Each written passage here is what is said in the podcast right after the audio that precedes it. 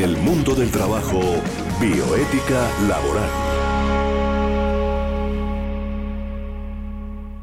Hoy tenemos un tema que tiene que ver con el emprendimiento. El emprendimiento es un factor importante en la construcción de nuevas empresas, en la construcción de nuevos empleos, en la construcción de mayor eh, actividad comercial y desde luego en el progreso de los pueblos. Porque si se hace emprendimiento, se generan nuevas entradas para la gente y para las personas que hacen el emprendimiento, desde luego, son personas que hacen realmente un esfuerzo de tipo económico y también intelectual. No hablemos del material porque obviamente hay un esfuerzo material, pero son personas que tienen un don muy especial. Tal vez habíamos hablado, Gabriel, en otro programa, en años anteriores o en, en una temporada anterior, estuvimos hablando del emprendimiento y estuvimos hablando justamente de cómo definir el emprendimiento laboral. El emprendimiento tiene que ver con esa parte de la creación, la parte creativa. Es un don que tienen las personas de poner a funcionar la materia gris, si la podemos llamar así, el cerebro humano, esa materia gris que en un momento determinado se llena de información y hace que se vuelva más creativa. Esa creatividad es importante porque nos permite a todos los pueblos, a todas las naciones, ser más productivos e indudablemente tener más responsabilidad sobre lo que creamos.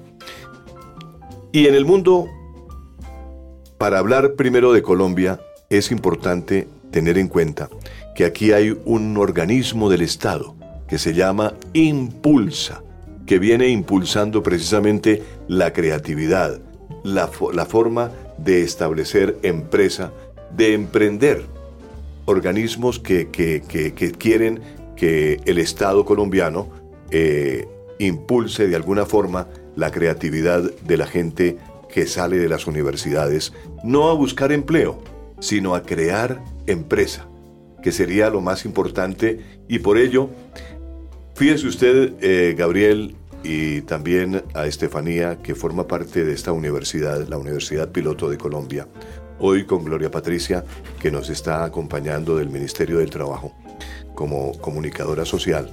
Pues yo tengo la experiencia de, la parte extranjera y la traigo a colación, porque recientemente me entero de que para hacer una maestría en una, en una universidad, por ejemplo, en Australia, lo primero que hacen es al estudiante darle tres talleres de tres emprendimientos diferentes y el estudiante elige cuál emprendimiento elige o cuál taller elige.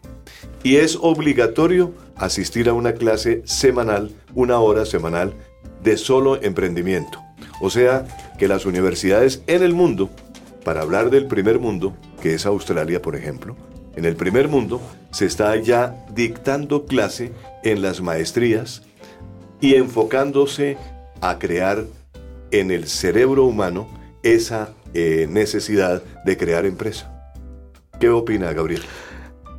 En el mundo actual del trabajo tenemos una ventaja, que ya se está automatizando, se está digitalizando y eso en el tema del emprendimiento nos invita a que además de esas habilidades duras que tenemos, que es eh, por ejemplo, dominar una disciplina como las matemáticas o el derecho o las ciencias sociales, además de eso, como las máquinas nos ayudan a resolver esos temas repetitivos, lo que se está pidiendo para poder hacer emprendimiento, no solo hacia afuera, o sea, crear una empresa como tal, sino también intraemprendimiento, que es lo que se necesita en el mundo laboral. Mucha gente dice, es que yo aquí en este sitio de trabajo, me voy a limitar a lo que me dan órdenes. Resulta que no, resulta que hay que hacer intraemprendimiento. Claro. En ese orden de ideas, lo que se requiere es la inteligencia crítica, emocional, ponernos en el lugar del otro, conocer las necesidades en contexto de todas las personas que están al lado de uno. Eso, eso es lo que se llama inteligencia emocional.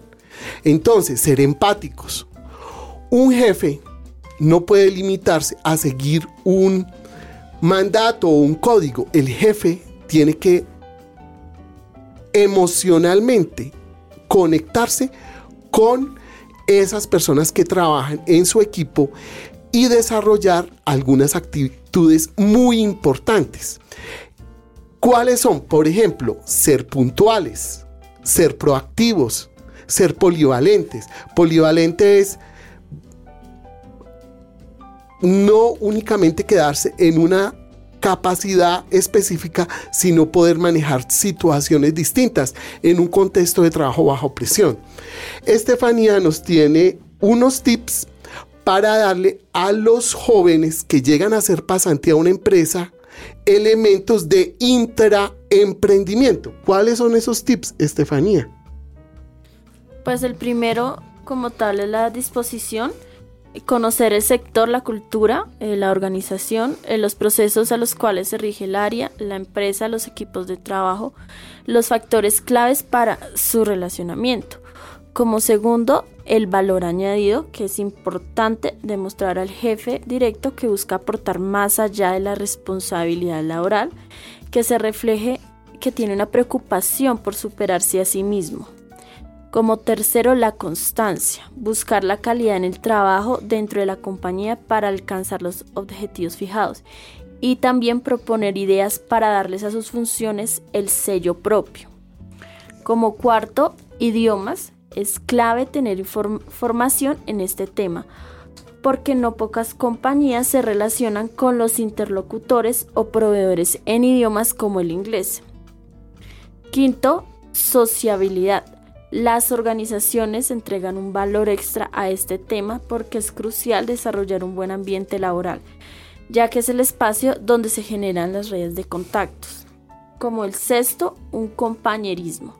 Aprender, aprender a trabajar con distintas personas, departamentos o equipos. Igualmente es importante la disciplina para realizar el trabajo a cabalidad y entregarlo a tiempo. Excelente, me parece eh, toda esa, esa parte de los tips que nos ha, nos ha traído Estefanía. Importante también, eh, Gabriel, eh, que tenemos que Bogotá, por ejemplo, la ciudad de Bogotá está constituida como un ancla del sistema de emprendimiento. Y allí precisamente la estación C, que es una estación creada para asesorar desde allí a las personas que quieren emprender. Es la apuesta más grande tal vez que tiene Impulsa para este año 2019. La idea es que el país tenga un anclaje seguramente en Bogotá de un ecosistema articulado para que en lugares físicos actúen todos los involucrados en la creación de empresas. Bogotá será el ancla de nuestro sistema de emprendimiento. Estos serán lugares físicos que reúnen financiadores, grandes empresas, lugares de robótica y startups, como ya ocurre en Francia con la estación F y en Israel. Así que eh, logramos, eh, así es que logramos que los actores convergen eh, y que se detone el crecimiento de la empresa en Colombia, dijo Ignacio Gaitán, el presidente de Impulsa. En Bogotá ya hay tres lugares identificados entonces para que sean la base de la estación C. En Cali también han visto espacios y de acuerdo con Gaitán, el país se ha movilizado bajo este interés. En Medellín se tiene, por ejemplo, que no es el mismo modelo, pero que ha funcionado y es la ruta N. Pero vamos a hacer lo posible para que vaya más para que haya más emprendimiento, dijo. Y son muchas las tareas que Impulsa tiene para el 2019 y las primeras misiones se las encomendó al Ministerio de Comercio y esas son, por ejemplo, acelerar empresas, escalar los emprendimientos y movilizar recursos. Ahí tenemos una meta de hacer la aceleración de 3.000 empresas en este cuatrienio para que sean consolidados aquellos que están en la primera etapa y llegan a volverse complejos, dijo Ignacio Gaitán, que repito es el presidente de Impulsa Colombia. Bueno, aparte de eso, buscan acelerar las empresas que ya tienen un recorrido por medio de alianzas con las aceleradoras de negocios a nivel local y global. En escalamiento, que es la etapa en la que las empresas crecen a dos dígitos, que tienen un impacto en empleo, estamos buscando fortalecer a 300 en los próximos cuatro años, dijo Gaitán. El país dobla el promedio de América Latina en la generación de empresas. Es una cosa bien importante porque eh, nosotros estamos desarrollando mucha empresa nueva y con la economía naranja estamos desarrollando un sistema de economía eh, sumamente interesante. Es la eh, inteligencia artificial que se ha puesto realmente a desarrollarse muy rápidamente, ¿no? Sí, y Gloria Ortega nos ha preparado un material relacionado con el contexto, sobre todo el papel del Ministerio de Trabajo en esta forma de impulsar el emprendimiento. Adelante. Hola, buenas tardes a todos los oyentes. Pues muy interesante todo ese resumen que están haciendo ustedes sobre el tema del emprendimiento en Colombia y en el mundo. Sin embargo, pues muchas inquietudes en torno al mismo sobre eh, la intención de las nuevas generaciones, además los millennials y los centennials, eh, mencionados ahora como los típicos emprendedores, sin embargo, pues nos llega a la cabeza una pregunta y es, ¿qué va a pasar con todas estas personas que quieren abrir empresa propia? ¿Qué va a pasar con todas estas empresas que muy seguramente tienen su personal capacitado, con toda la voluntad, con toda la energía, con toda la preparación para sacar estas empresas adelante en torno eh, al tema de la productividad. Es decir, hasta qué punto un país necesita de una empresa y puede, puede, digamos, sostener a esa empresa mediante las ofertas del mercado. Hasta qué punto esta, digamos, ebullición del emprendimiento en el mundo y en Colombia va a soportar a nivel productivo y económico en cada país este impulso de los jóvenes y de los bien denominados centennial. En el mundo del trabajo, políticas públicas de Estado. Hablando de políticas públicas de Estado, pues eh, Gabriel y Gloria, Gloria eh, planteó una pregunta que es interesante. ¿Qué va a pasar con tantas empresas que se están viendo hoy en día? ¿Qué, qué, va a pasar con esas empresas? Eh, ¿Todas eh, seguramente van a tener éxito? La Cámara de Comercio de Bogotá en alguna oportunidad publicó eh, alguna estadística con relación a las empresas que nacen, crecen y algunas se desarrollan, otras mueren, ¿cierto? Porque no todas las empresas tienen éxito eso depende mucho del emprendimiento que tenga la persona, de la facilidad que tenga la persona, de la inteligencia que aplique la persona y del conocimiento que tenga la persona sobre el mercado en el cual se está metiendo. Perfecto. Porque realmente ese, esa, eso es una, como una habilidad muy especial, ¿no? Hay una noticia muy importante que apareció esta semana precisamente sobre el número de, de, de empresas informales versus las que están formales. Claro que sí. En el país, 6 de cada 10 empresas son informales, registra un importante diario. Es el 60%. Económico de nuestro país, el 60% de las empresas son informales. Y eso, naturalmente, al ver eh, empresas informales, están están eh, realmente en riesgo de desaparecer. Correcto, y el 37% de sus trabajadores, de los trabajadores de esas empresas, en las 24 principales ciudades de Colombia también hacen parte de la informalidad. Claro. Según un estudio que ejecutó la investigadora de Desarrollo, y eh, pues es impresionante que de todas maneras eh, el auge de la informalidad que debe estar relacionado directamente con el emprendimiento y con estas ganas de sacar empresa adelante en Colombia tienen que tener una base técnica, una base de estudio, claro. una base de mercado para saber enfocar, digamos, las baterías hacia, hacia, una empresa que pueda sostenerse en el mercado con éxito. Indudablemente, por eso eh, entidades como la Cámara de Comercio, como Impulsa, como eh, esas, esas entidades del Estado que son todos los días investigadores de formatos eh, seguros para desarrollar empresa, que están actualizados sobre formatos que le dan seguridad al empresario. Son las, son las entidades que orientan al empresario nuevo. Usted tiene que hacer esto, usted tiene que mirar estos, estos mercados, tiene que analizar muy bien en dónde se va a meter con un producto nuevo que seguramente eh, va a tener éxito, pero es relativo tener éxito en un mercado donde hay competencia también, ¿no? Apoyados tecnológicamente además por el espíritu del gobierno nacional para impulsar todas estas iniciativas, como es el caso de la ventanilla única empresarial, la BUE. Es una ventanilla virtual donde las jóvenes, principalmente son los jóvenes, quienes están accediendo a todos estos programas, pueden eh, crear una empresa en tan solo dos días. ¿En tan solo dos días? Dos días. No, eso sí es un récord. Es un verdadero récord. Crear una empresa en tan solo dos días me parece a mí que es un verdadero récord. Y sobre todo, lograrlo hacer en Colombia. Porque aquí realmente los trámites eh, eh, dejaban pues eh, a muchas personas en el camino. Porque muchas personas decían, no, ya me ganaron los trámites, no, no soy capaz de seguir adelante con estos trámites. Existen de todas maneras algunas trabas, también como lo han registrado algunos medios de comunicación, para la contratación de estos emprendedores. Es decir, a ellos muchas veces se les exige una recomendación o una experiencia, la cual pues en su momento no la tienen. Son algunas de las pequeñas trabas y los historiales, digamos, de sus trabajos que aún no tienen sobre la mesa pues se han constituido como las principales trabas para contratar a estas nuevas empresas. Miren ustedes, por ejemplo, que hay diferentes clases de emprendimiento. Existe el emprendimiento de subsistencia. Es aquel que realmente eh, funda una persona para subsistir, ¿no?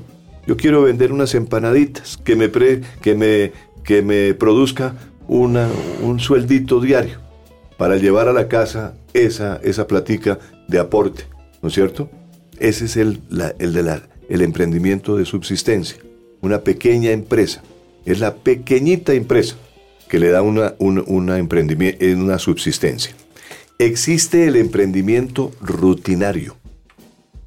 Y ese emprendimiento rutinario es básicamente ya acercándose un poquito más a un emprendimiento más profesional pero es un emprendimiento que merece más atención y seguramente más investigación. Y existe el emprendimiento dinámico. Ese sí que es interesante, porque es un emprendimiento donde se buscan metas agresivas de crecimiento a través de planteamientos innovadores en cuanto a sus productos, servicios e incluso modelos de negocios. Allí se investiga mucho y antes de lanzarse al mercado, una persona tiene que adelantar mucha investigación. De tal manera que se considera hoy una de las fuentes más importantes de crecimiento para la economía de cualquier país, este emprendimiento que es el dinámico. Dentro de este emprendimiento dinámico, Tito, se destacan por su capacidad las personas para identificar oportunidades a partir de la observación del entorno y para estructurarlas como negocios, articulando el acceso y el uso de recursos en formas imaginativas que confieran ventaja competitiva a sus negocios. Las características más importantes del emprendimiento dinámico, eh, Gloria, Gabriel, Estefanía, oyentes de Unipiloto Radio que nos escuchan a esta hora de la tarde, están, por ejemplo, la aspiración de alto crecimiento y alta rentabilidad desde su diseño. Porque cuando un emprendimiento dinámico se hace desde su diseño, se, prácticamente se asegura el éxito de ese producto y de ese, de emprendimiento. Eh, otra característica es que involucra el uso de innovaciones en productos, en procesos, en tecnologías, incluso en modelos de negocios. Una de las características... Rompe los límites, perdóname Gloria, rompe los límites considerados usuales en su industria, porque eso es una parte importante. Reta las condiciones vigentes y la sabiduría convencional. Configura nuevas formas de responder a las necesidades en el mercado y encierra el potencial de transformar industrias y economías. Tito, hay tres principales aspectos a tener en cuenta dentro de una empresa para saber si van encaminados hacia un buen emprendimiento, buen y efectivo emprendimiento. El primero es el individuo, es el análisis del individuo como tal. Es la persona y el empresario. El segundo aspecto a tener en cuenta es el funcionamiento del equipo, es decir, de varios de estos individuos, de varios de estos empresarios. ¿Cómo, es, cómo trabajan de manera sólida? Si, trabajan de manera estructurada y si hay una retribución para ellos. Y el tercer aspecto para tener en cuenta dentro del emprendimiento es la mecánica y el funcionamiento general de la empresa como tal, que además de las personas, de los individuos, de los equipos, confiere la parte técnica y la parte industrial y, del negocio que se está manejando. Hay una frase de que, que dio Juan Camilo Roldán y, y que la publicó Impulsa, dice, uno no puede hacer una empresa solo. Uno necesita esos skills, que uno no tiene. Hay que buscar la gente que lo ayude a uno a suplir esas deficiencias. Y es que eso es así. Uno, uno solo mm, le, cuesta trabajo. Tiene que ser un genio. Una golondrina sola no hace pero, pero esos genios no existen mucho. Entonces, el trabajo en equipo. El trabajo en equipo es importante. Y fíjese usted que es el tema que confiere a esta cartilla que nos ha suministrado Gabriel, muy interesante por ciento donde describe toda la parte técnica de, lo que confiere el emprendimiento y hace una relación específica a la relación que deben llevar el individuo, los equipos y la empresa. Hay una interacción entre estos tres aspectos que deben funcionar coordinadamente hacia un objetivo claro para poder eh, construir una empresa que se sostenga en el mercado. Colombia está muy avanzado en emprendimiento y eh, nos parece que realmente, por ejemplo, desde la presidencia de la República se está impulsando mucho el emprendimiento, hablando de la economía naranja, eh, dándole realmente una serie de eh, apoyos importantes como política pública del Estado colombiano a los emprendedores dentro de la economía naranja, que es una economía importante porque de allí pueden nacer empresas que van a generar mucho empleo y que van a producir divisas para el país. Eh, no existe realmente un modelo universal que defina con precisión cuáles son o cuánto pueden durar las etapas de desarrollo de un emprendimiento, pues las circunstancias pueden variar dependiendo del sector y del perfil económico del país que se trate. Pero hay cinco etapas fundamentales. Sin embargo, Tito, eh, existen algunas empresas muy conocidas a nivel mundial las vamos a mencionar como Pixar, Netflix, Alibaba o Airbnb. Estas son empresas que tienen algo en común y es haber superado paradigmas de sus industrias. Vieron que debían organizar las dinámicas y prácticas internas de una manera original para alcanzar las metas ambiciosas que se propusieron. Pero mire, yo creo sinceramente que en todas esas empresas se presentaron estas características que le voy a decir. Primero, un descubrimiento porque hay que poner la mente a trabajar para hacer un descubrimiento. Los emprendedores están desarrollando un producto y entonces se ponen a trabajar con su mente. El segundo punto, el crecimiento inicial, cómo se plantea, cómo se planea. Tiene que ser una persona que también maneje un poco esa filosofía de tener eh, eh, costos en la, en la mente, ¿no es cierto? Cuánto le cuesta, cuánto tiempo se va a, gastar en ese emprendimiento. O sea, el crecimiento inicial, los emprendedores logran desarrollar un producto y generar ventas. Ógalo bien, generar ventas. ¿Ustedes creen que llegan y ahí mismo venden todo? No, eso es muy difícil. Hay que probar un mercado, hay que entrar a, a testear un mercado, que es lo que dicen los eh, grandes psicólogos de la parte industrial. La aceleración es el tercer punto. Los atributos de los productos están definidos y entonces son reconocidos y valorados por los clientes. Ahí es donde dice el, emprendedor, apliquémosle el acelerador, porque este, esto se fue y se fue al mercado. Y el producto es aceptado y elogiado, seguramente, y entonces empiezan a medir las cuotas de ventas en el mercado. La estabilidad del producto, el ritmo de crecimiento en ventas se estabiliza en niveles inferiores al 10% anual. Cada año se va estabilizando en un 10% el producto en el mercado. Eso es cuando arranca un, una idea. Y El quinto punto es la reaceleración. Es después de un periodo de estabilidad que puede ser largo, puede ser corto, pero la empresa entonces encuentra allí nuevas características del mercado, ajustes del producto al mercado y también, por qué no decirlo, descubre nuevas necesidades del mercado. Entonces empieza a ver nuevos productos e incluso modelos de negocio para aplicar en ese mercado. Y mira que en el tema del emprendimiento hay que tener dos contextos o dos temas importantísimos. Uno es lo micro, o sea, para emprender hay que automotivarse y Gloria nos puede explicar cómo se automotiva una persona para el trabajo y para ser emprendedor. Pues mire usted que hay un resumen que ha sacado un importante medio de comunicación en Colombia que habla sobre las diferencias entre motivación del desempeño alto y bajo. Explica en sus líneas que las personas altamente motivadas para el desempeño escogen entre las tareas las que sean medianamente difíciles. Esto quiere decir que evitan las tareas extremadamente fáciles o extremadamente difíciles.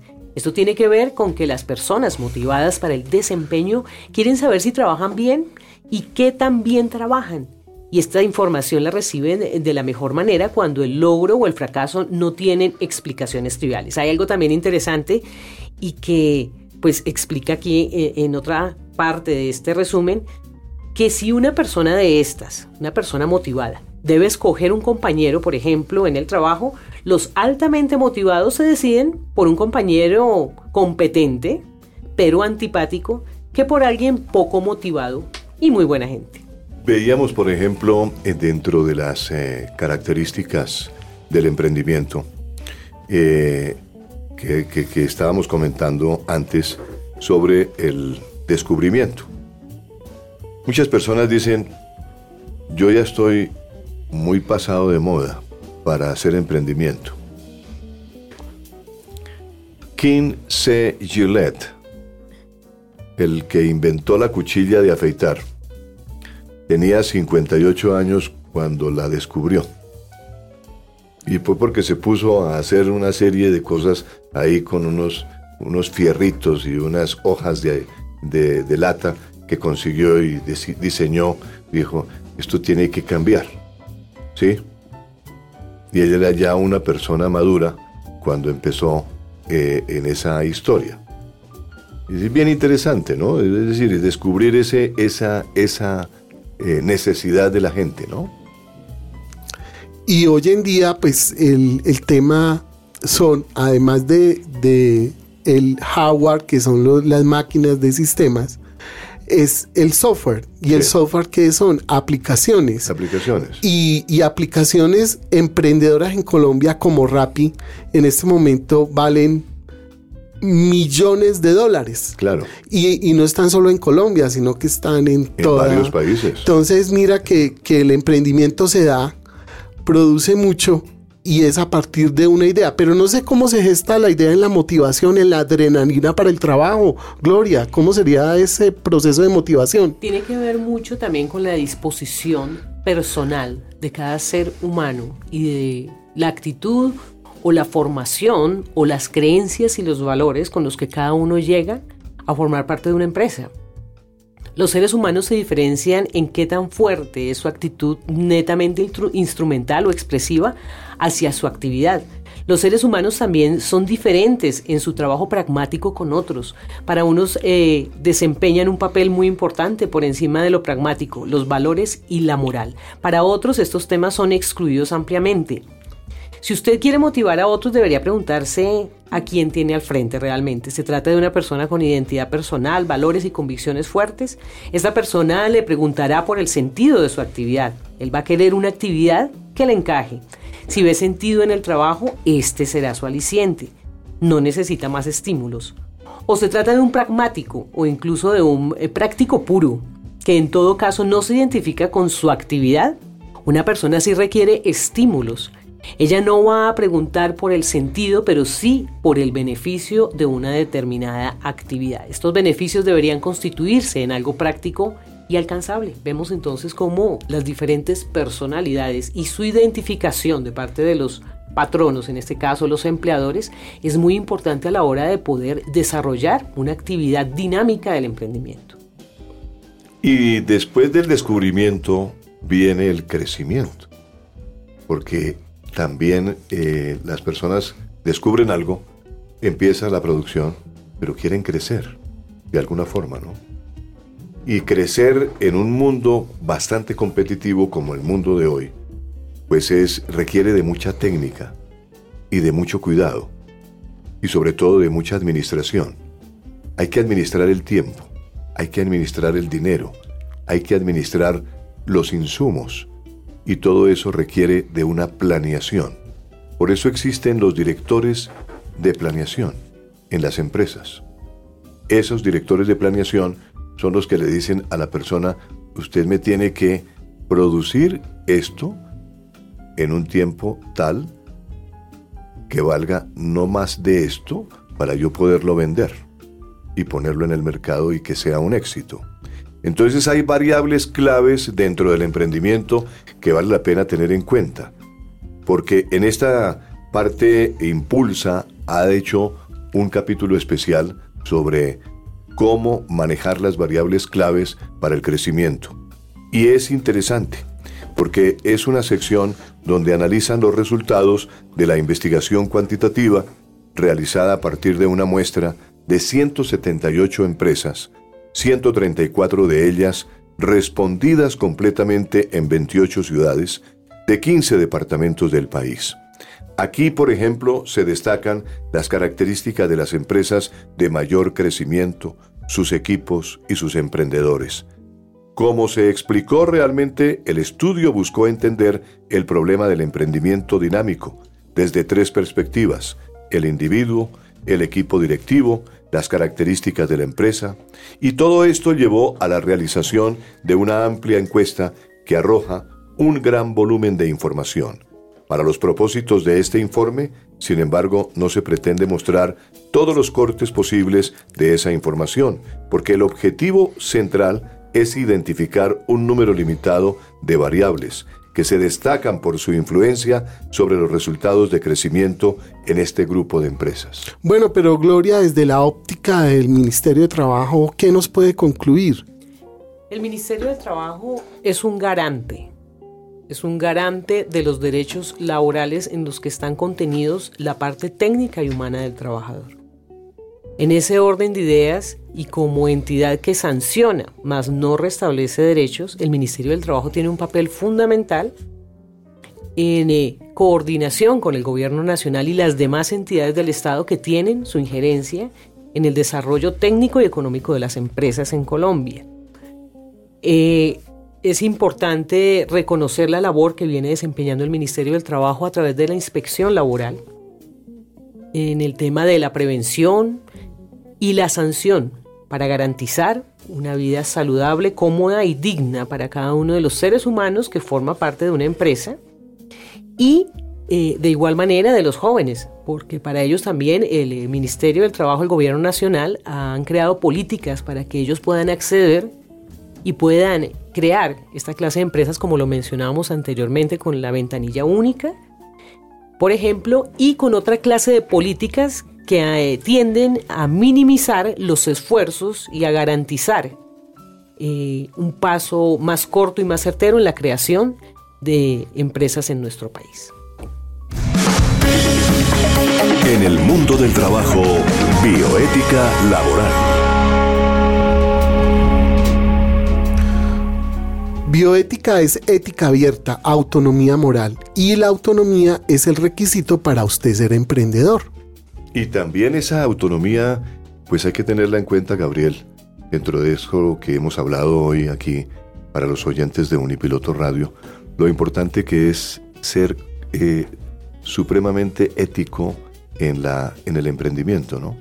Y ser respetuoso del mercado, respetuoso de todas las líneas por ello es importante eh, reconocer la calidad del otro, reconocer los avances de, la competencia y, reconocer en qué estado estamos realmente eh, desarrollando este emprendimiento.